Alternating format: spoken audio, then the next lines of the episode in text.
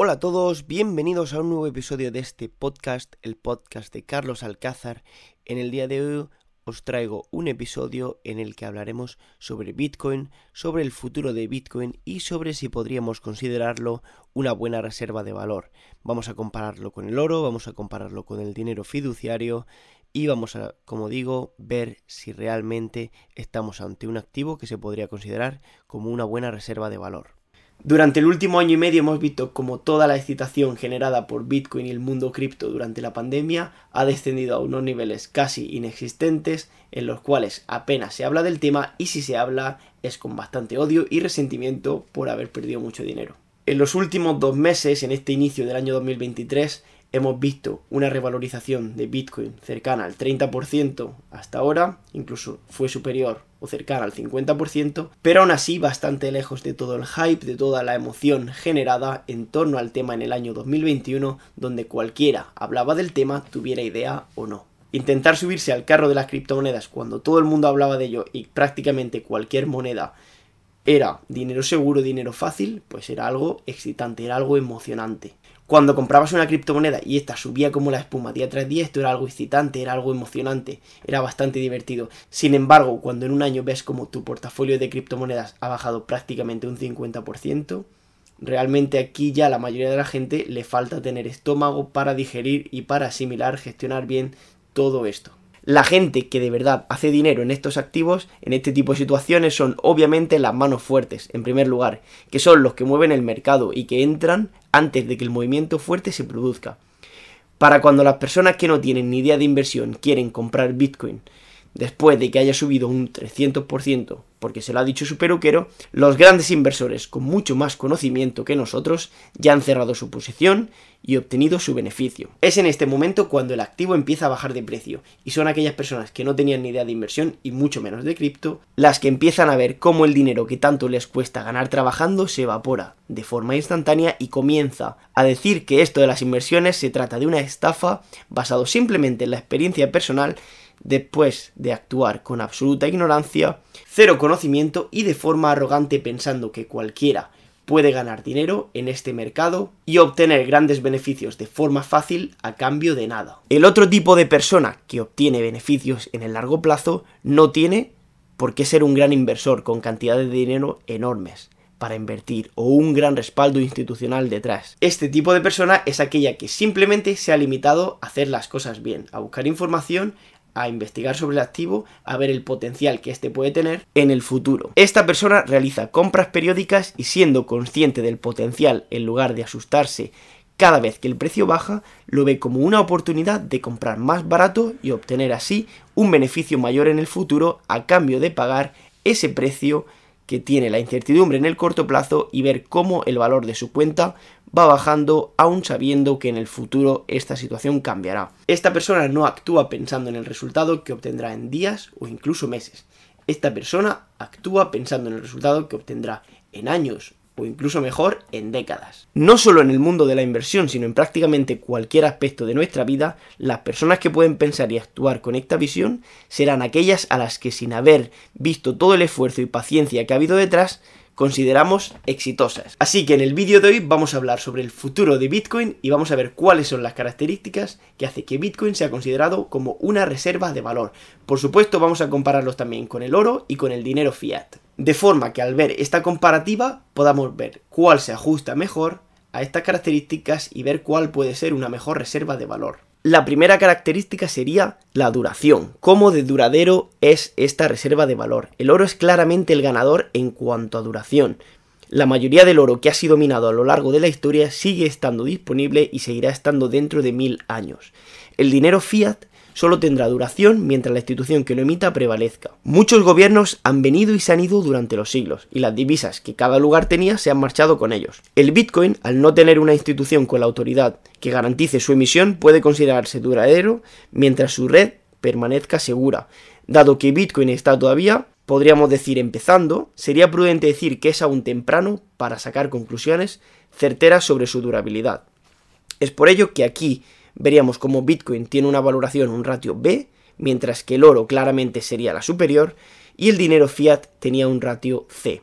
La segunda característica sería su portabilidad. ¿Cómo de portátil es el activo? Y cómo se puede transportar y llevar de un sitio a otro. Bitcoin es la reserva de valor más portátil jamás creada por el ser humano.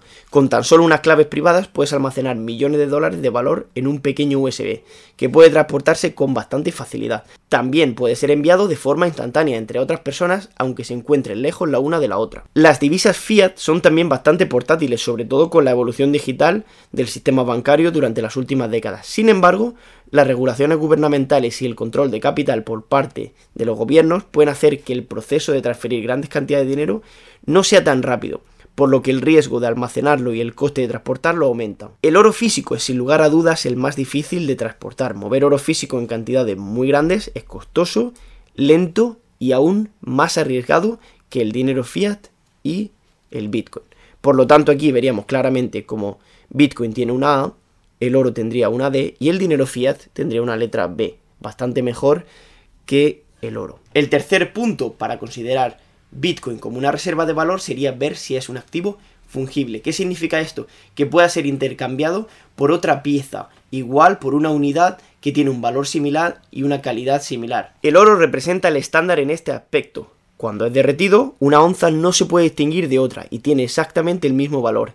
El dinero fiat solo será tan fungible como la institución que lo emita permita. Por ejemplo, el gobierno de India decidió eliminar los billetes de 500 y 1000 rupias de forma que estos ya no cotizaban su valor justo y eran difícilmente intercambiables por otros billetes de diferente valor. Bitcoin es bastante fungible ya que todos los bitcoins son tratados de forma igual, pero ya que todos los bitcoins son rastreables dentro de la blockchain, un bitcoin utilizado para actividades ilícitas puede no ser aceptado por otras personas que lo consideren como un Bitcoin manchado. Por lo tanto, aquí le daríamos a Bitcoin una valoración B, el oro tendría un ratio A y el dinero fiat tendría también un ratio B, al igual que Bitcoin. El siguiente apartado para determinar si se trata o no de una reserva de valor es que sea verificable, es decir, que podamos verificar cómo de auténtico es el activo. El oro y el dinero fiat no son fáciles de falsificar, pero es posible hacerlo y hay organizaciones que se dedican a esto. Bitcoin está basado en certeza matemática y criptografía, por lo que es imposible crear Bitcoin falso. Por lo tanto, Bitcoin aquí sería la mejor con una A, el oro sería una B, al igual que el dinero fiat. El siguiente punto sería ver si es o no divisible. El oro aquí claramente es la opción menos útil. ¿Por qué se trata el oro de la peor opción? Bueno, si tenemos por ejemplo un lingote, o una onza de oro, no podemos cortar un trozo fácilmente para pagar algo que tenga un valor menor. Por lo tanto, no es muy práctico en este sentido.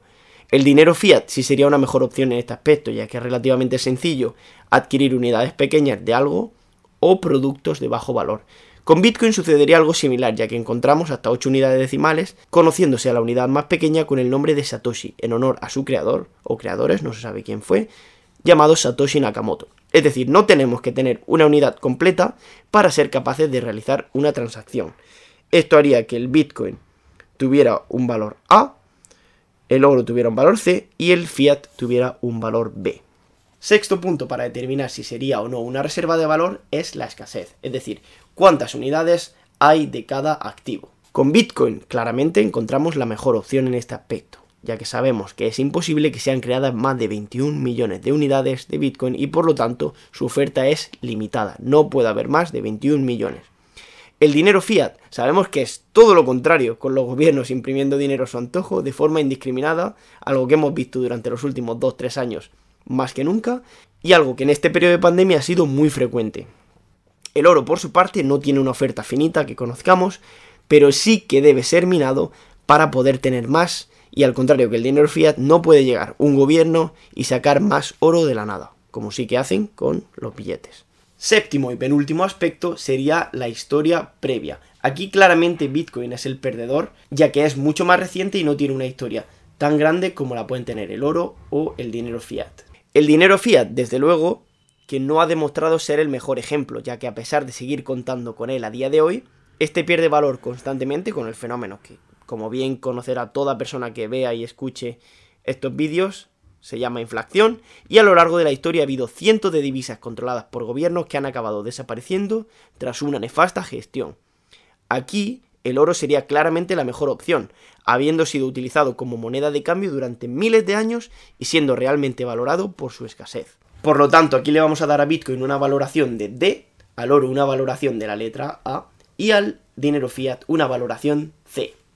Y por último, último punto, último aspecto del que vamos a hablar para determinar cuál es una mejor reserva de valor, sería la resistencia a la censura. Claramente el dinero fiat no es resistente a la censura, ya que los gobiernos controlan la emisión del mismo, pueden decidir qué hacen con él en todo momento. El oro es más difícil que se censure, ya que no se puede imprimir de la nada, pero desde luego no es imposible. De hecho, es algo que pasó, por ejemplo, en Estados Unidos en 1933, donde era ilegal tener oro físico almacenado, tras un decreto del nuevo presidente de Estados Unidos, Franklin Roosevelt, y los ciudadanos se vieron obligados a entregar el oro al gobierno a riesgo de ser castigados en caso de no hacerlo. Con el Bitcoin, esta censura es mucho más difícil de aplicar, ya que no hay una persona que deba autorizar si una transacción puede o no realizarse. Por lo tanto, aquí le vamos a dar al Bitcoin una valoración A, le vamos a dar al oro una valoración C y al dinero fiat una valoración D. Pues estos son los ocho apartados que determinan si estamos ante una reserva de valor o no, Hemos comparado el oro, hemos comparado el dinero fiduciario y hemos comparado el Bitcoin. Como vemos hay diferentes apartados y en algunos de ellos hay Bitcoin que lo hace mejor, en otros hay oro que lo hace mejor y en otros hay dinero fiat que lo hace mejor. Obviamente habría diferentes opciones para valorar, ver cuál pesa más que la otra, pero hay diferentes apartados que nos pueden hacer pensar que Bitcoin puede tener un gran futuro y puede ser una reserva de valor interesante. Obviamente, como hemos hablado sobre todo en el punto y al final, que es claramente el gran déficit de Bitcoin, su historia reciente, debemos ser prudentes a la hora de afirmar si Bitcoin será o no una reserva de valor y si se extenderá su uso a nivel mundial. Porque su historia, como decimos, es muy cortita, apenas unos 10-15 años, y claramente todavía no se ha sentado con suficientes garantías como para decir con total seguridad que es una reserva de valor que seguirá con nosotros a lo largo de la historia. Pues esto ha sido todo por hoy. Muchas gracias por haber estado aquí un día más.